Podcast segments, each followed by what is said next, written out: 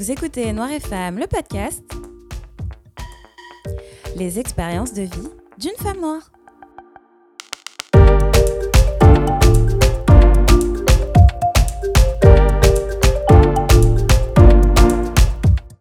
Merci de me retrouver pour ce nouvel épisode de Noir et Femme. J'espère que ce troisième mois de l'année s'est bien amorcé pour vous, qu'il apporte une vague de changements, notamment avec la venue du printemps dans les prochaines semaines, et qu'il fait place à plus de lumière et plus d'opportunités. Je dois avouer que le mois de février a tout de même été fatigant de mon côté, car ici au Canada, comme aux États-Unis d'ailleurs, février, c'est le mois de l'histoire des Noirs, The Black History Month. C'est donc un mois où je jongle entre événements auxquels j'assiste et événements auxquels je participe en tant qu'animatrice. Le principe est vraiment cool. Cependant, euh, concentrer un maximum d'événements sur le mois le plus court de l'année pour après en fait ne plus nous calculer le reste de l'année, ça reste quand même un peu moyen comme façon de faire. Mais bref, je me concentre sur le sujet du jour qui est pas des moindres, c'est l'absence du père. Cet épisode fait en quelque sorte suite à celui sur la mère célibataire que j'avais fait durant la saison 2. Et dans cet épisode, si vous vous souvenez bien, je vous avais décrit le foyer monoparental dans lequel j'ai grandi. Et j'avais notamment abordé la notion de potomitan en vous citant quelques passages du très très bel article de Corinne Mincé-Caster intitulé Origine de la forme potomitan. Aujourd'hui, du coup, je vais aborder l'autre aspect du fait de grandir avec une mère dite célibataire, une mère monoparentale. Ben, l'autre aspect, en fait, c'est d'avoir un père absent. Dans l'article intitulé La matrifocalité caribéenne n'est pas un mirage créole de l'autrice Stéphanie Mulot, elle écrit ceci. Michael J. Smith est le premier en 1962 à mettre au cœur de son analyse la relation homme-femme malgré sa forme extra-résidentielle. Il insiste sur le fait que, dans les familles antillaises, les enfants savent toujours qui est leur père, même s'il ne vit pas sous le même toit. Le père est en effet désigné par la mère et existe dans l'univers proche ou lointain des enfants, en leur rendant des visites plus ou moins occasionnelles. Fin de citation. C'est tout à fait mon cas. Je n'ai jamais vécu avec mon père, donc j'ai jamais vraiment vécu cette séparation entre mes parents. D'ailleurs, euh, d'après ce que j'ai entendu, d'après les dires, ils n'ont jamais vécu ensemble. Puisque quand ma mère a eu mon grand frère, qui est âgé de 6 ans de plus que moi, elle était déjà mère célibataire, elle avait déjà ce statut-là. Et donc, on ne sait pas par quel miracle, moi, je suis arrivée, six ans plus tard. Malgré le fait que je n'ai jamais vécu sous le même toit que mon père et que je ne porte pas son nom de famille, j'ai toujours su qui il était, où il habitait, en région parisienne, à environ 45 minutes de route de chez nous à l'époque. Et donc en fait, j'ai toujours eu le moindre lien avec lui et avec sa famille. On ne se voyait pas sur une base régulière comme un week-end sur deux ou une fois par mois. C'était vraiment de manière très ponctuelle, mais ce dont je suis sûre, c'est que j'ai quelques souvenirs de ces visites quand j'étais enfant et que je le voyais à chaque fois que je mettais les pieds en Martinique, notamment quand je rendais visite à ma grand-mère, avec qui j'ai un très fort lien affectif.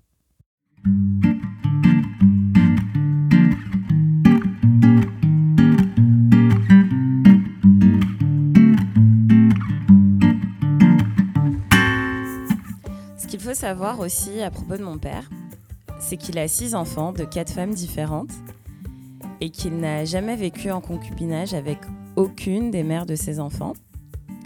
Mon frère et moi sommes ses deux premiers enfants et les deux seuls qu'il a eus avec une même femme.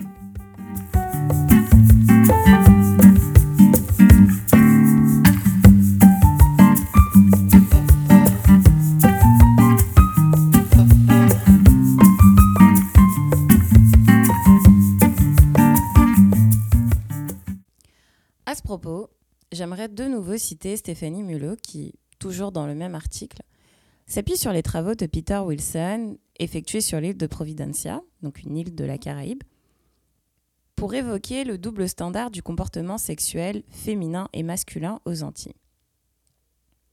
Elle écrit ceci. La respectabilité y est présentée comme un ensemble de valeurs et de normes héritées de l'organisation coloniale qui distinguent les individus, et particulièrement les femmes, selon leur capacité à les suivre et à les reproduire. La moralité, la religion, l'éducation constituent les piliers de cette respectabilité revendiquée par les classes moyennes et supérieures comme critère de distinction. A l'inverse, l'impératif de réputation, produit de la communauté des pères, concerne les hommes. Afficher ses conquêtes, son pouvoir de séduction, narrer ses exploits sexuels ou savoir se mettre en valeur en travaillant son apparence, son langage ou sa gestuelle sont donc autant de codes comportementaux que les hommes antillais doivent savoir maîtriser. Alors, pourquoi je vous cite ce passage? C'est parce que l'un des stéréotypes caractérisant l'homme antillais est qu'il est volatile et que c'est un père absent, ce qui définit totalement mon père. Comme je l'avais dit dans l'épisode sur la mère célibataire, que je vous invite à réécouter à la suite de cet épisode, moi, j'ai vraiment grandi dans la dynamique de la femme potomitan et du père volatile et absent. En tant qu'enfant, je ne ressentais pas tant ce fardeau et c'est vraiment à l'adolescence que ça a commencé à, à, peser sur mes épaules.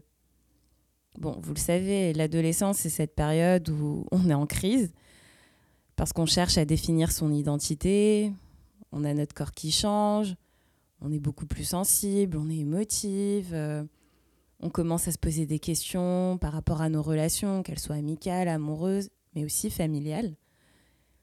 Et donc, c'est vers l'âge de 13-14 ans que j'aurai ma première crise de colère, de rancœur envers mon père. C'est vraiment ça ce que je ressentirais. De la colère, de la rancœur, de la frustration, mais aussi de la jalousie et de l'envie envers ma sœur. Comme je vous l'ai dit, du côté de mon père, on est six. Et sur mes quatre petits frères et sœurs, il y en a une que j'ai toujours connue, celle qui vient juste après moi. Et en fait, le fait qu'elle vivait juste à côté de chez mon père faisait qu'elle avait une relation avec lui, qu'elle le voyait sur une base régulière, chose que moi, je n'avais pas. J'ai donc passé une bonne partie de mon adolescence à ne vouloir rien savoir de mon père, à être dans l'ignorance, à agir tout simplement comme si je n'avais pas de père.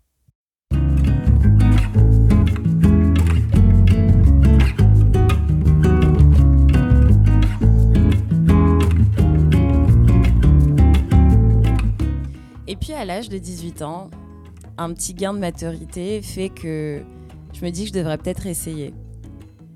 D'ailleurs, je tiens à préciser que ma mère, de son vivant, nous a toujours encouragé, mon frère et moi, à entretenir une relation avec notre père. Elle ne l'a jamais diffamé, elle ne nous a jamais dit que c'était une mauvaise personne. Et d'ailleurs, elle ne nous a pas vraiment parlé de leurs différends afin de ne pas nous influencer.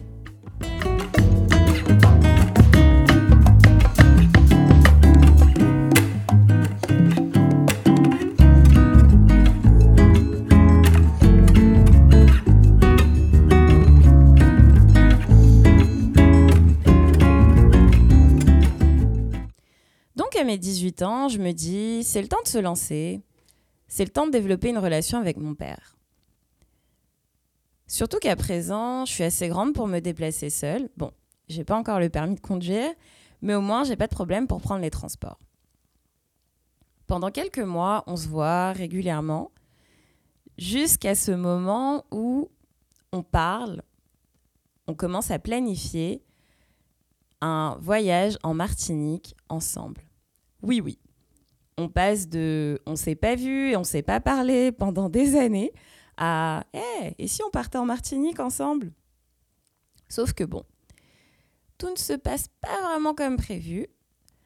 Mon père me dit qu'il s'occupe de réserver les billets d'avion. Je lui donne mes dates qui sont en fonction de ma rentrée universitaire, que j'allais faire, donc rentrée, je pense, 2009. Et les mois passent, toujours pas de billets. L'été passe, euh, moi je travaille. euh, puis là, je pense qu'on est au mois d'août, hein, donc c'était pour un départ en septembre. Toujours pas de nouvelles, toujours pas de billets qui se prennent. Donc, bah, à un moment donné, en fait, euh, moi, je prends le lead, comme une grande, comme une nouvelle adulte, je réserve mon billet d'avion. Puis je m'en vais, seule. Et je décide de pas lui donner de nouvelles, parce que j'étais vraiment, mais vraiment déçue de son comportement. Donc je pars, je suis en vacances, je fais ma life. Évidemment, je vais voir ma grand-mère et je lui raconte ce qui s'est passé. Et elle-même, elle injurie son fils. Bref, il finit à un moment donné par m'appeler. Et donc là, ben, on a un clash, quoi. Parce que je lui explique que son comportement m'a vraiment déçue et que j'y croyais, en fait. J'ai vraiment été naïve et je pensais que ça allait se faire. Je pensais qu'il allait réserver les billets. Je pensais qu'on allait partir ensemble. Donc euh, à ce moment-là, en fait, euh, moi je me dis bon bah écoute, euh, j'ai essayé, mais tant pis. Donc euh, je trace ma route et puis euh, non, il y aura pas de relation père-fille. Sauf que euh, ma grand-mère développe des problèmes de santé et commence à faire des allers-retours entre la métropole et la Martinique. Donc bon, vous l'aurez compris que si je veux voir ma grand-mère quand elle est en France, ben, je dois passer par mon père en fait. Et donc, au début de la vingtaine, je reprends petit à petit une relation avec lui en me disant n'attends rien de lui. Contente-toi euh, du minimum et voilà, appelle-le, euh, vois-le, mais surtout fais ça pour pouvoir voir ta grand-mère en fait. Et donc ça se passe plutôt bien, on se voit une à deux fois par année, et puis voilà, on mange ensemble autour d'un repas avec ma grand-mère, on rigole, tout va bien, c'est génial. Puis, euh, ben, ma mère décède. Et là, euh, je pense que ça a complètement affecté mon père et ça l'a vraiment bouleversé. Au point que il nous a avoué, il nous a dit à mon frère et à moi qu'il était désolé. Qu'il était désolé d'avoir été absent tout ce temps. Et qu'il nous aime très fort et qu'à présent, il est là pour nous. Sur le coup, j'ai vraiment été touchée, mais je vous avoue que vous le savez, hein, vous avez écouté mes épisodes précédents, entre le deuil à vivre, euh, la relation toxique dont je devais me débarrasser et le déménagement au Canada. Disons que bâtir une relation avec mon père, c'était un petit peu le cadet de mes soucis à ce moment-là. Quoi. Mais bon, euh, je réalisais qu'il faisait quand même des efforts pour garder contact avec moi et surtout pour me montrer qu'il tenait à moi et qu'il était fier de moi. Je vous dirais vraiment que ce qui m'a fait changer d'avis, ce qui m'a ouvert les yeux et ce qui m'a fait réfléchir, c'est mon conjoint. Mon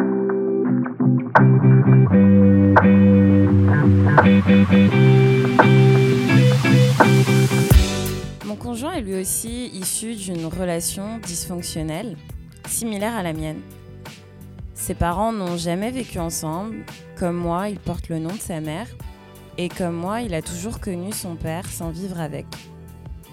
Cependant, quand je l'ai rencontré qu'on a commencé à parler de la relation avec nos pères, il m'a dit qu'il avait fait la paix avec lui-même sur cette situation et qu'il n'y a aucun avantage à ne pas entretenir une relation avec son père, surtout quand il y a un effort qui se fait de son côté.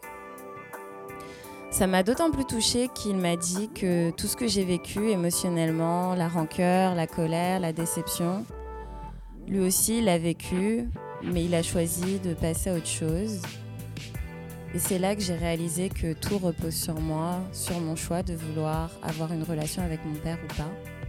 Et puis mon copain m'a aussi rappelé que mon père était le seul parent qui me restait et qu'il s'agit tout de même d'une partie de mon histoire.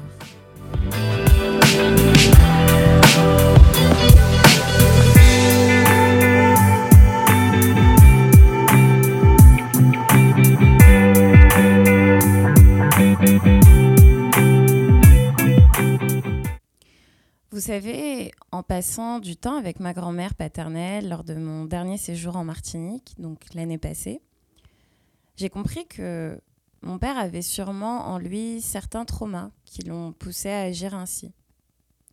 Et en fait, vous savez, quand j'ai atteint la trentaine, c'est là que j'ai véritablement pris conscience que nos parents, à la fin de la journée, ça reste des êtres humains. Des êtres humains qui commettent eux aussi des erreurs. Ce serait réellement dommage de repousser l'amour d'un père qui tente, malgré ses faux pas, d'entretenir une relation avec sa première fille, en fait. Moi, je suis une passionnée de la musique et de la danse. Ça fait partie de moi. Je suis vraiment une aficionada, comme on dit. Et pour la petite histoire, il ben, faut savoir que mes parents se sont rencontrés dans une soirée salsa. C'était un peu leur passion commune, la musique et la danse. Ma mère, c'était une superbe danseuse de salsa, tout comme mon père c'est comme ça qu'ils se sont rencontrés. C'est comme ça qu'ils se sont unis. C'est comme ça qu'ils se sont aimés. Et c'est comme ça que mon frère et moi avons été conçus, en fait.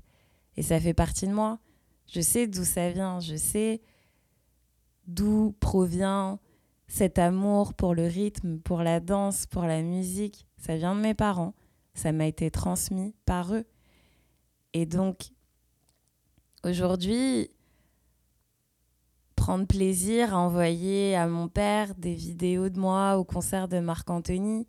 Ça paraît super banal, mais pour moi, c'est énorme en fait. Et c'est ma façon de lui montrer que je l'aime et de lui montrer que je tiens à lui et de lui montrer que je tiens à notre relation et que j'ai quand même envie qu'il fasse partie de ma vie ça paraît vraiment bête de se dire qu'on s'envoie des vidéos YouTube de salsa. Mais c'est notre façon à nous d'entretenir et de développer cette relation père-fille qui est un peu compliquée, mais à laquelle on tient tous les deux et que l'on veut préserver. Et mon but aussi, c'est vraiment de pouvoir donner la chance à mes futurs enfants de connaître leur grand-père maternel et d'avoir ce lien-là. Parce que moi qui ai connu mes deux grands-parents maternels, c'est vraiment un lien unique et j'ai vraiment envie que mes enfants aient ça, à défaut de pouvoir développer la relation avec leur grand-mère maternelle qui ne connaîtront jamais. Mais si je peux au moins leur donner un grand-parent ben, je vais le faire. Je vais le faire pour eux et je vais le faire pour moi et je vais le faire pour nous.